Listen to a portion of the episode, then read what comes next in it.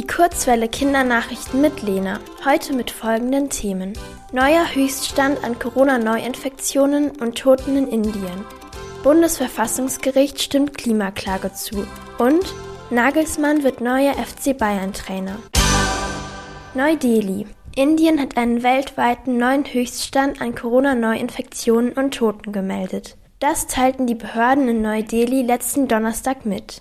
Es wurden 379.000 Neuinfektionen und über 3.600 Tote an nur einem Tag gezählt. Das sind in etwa so viele neu infizierte Menschen, wie in der Stadt Bochum leben. Erste Hilfslieferungen waren in der vergangenen Woche bereits eingetroffen. Auch aus Deutschland kommen ab heute medizinische Hilfsgüter an. Außerdem soll laut Verteidigungsministerium in der kommenden Woche eine Anlage zur Herstellung von Sauerstoff geliefert werden. Vor Ort mangelt es nämlich an der medizinischen Ausstattung und an Impfstoffen. Karlsruhe. Das deutsche Klimagesetz ist in Teilen verfassungswidrig.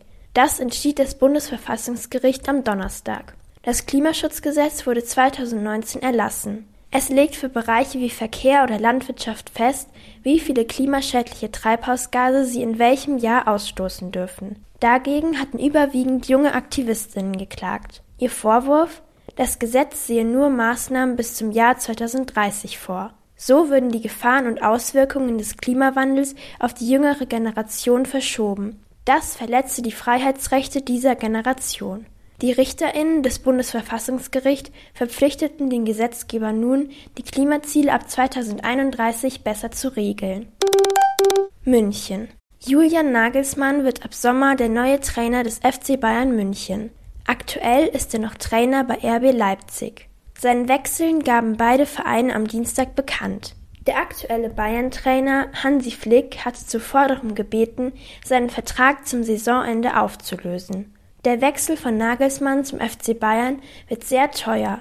Zuletzt wurde über eine Ablösesumme von 20 bis 30 Millionen Euro spekuliert. Die konkrete Summe ist noch nicht bekannt. In jedem Fall ist Nagelsmann aber schon jetzt der teuerste Trainer der Fußballgeschichte.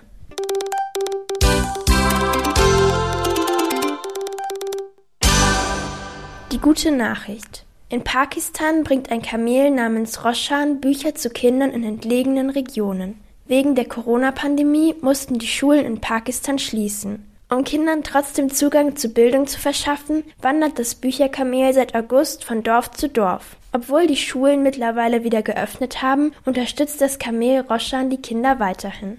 Das Wetter. In der kommenden Woche wird es regnerisch und bewölkt. Die Temperaturen sinken morgens auf 9 Grad Celsius.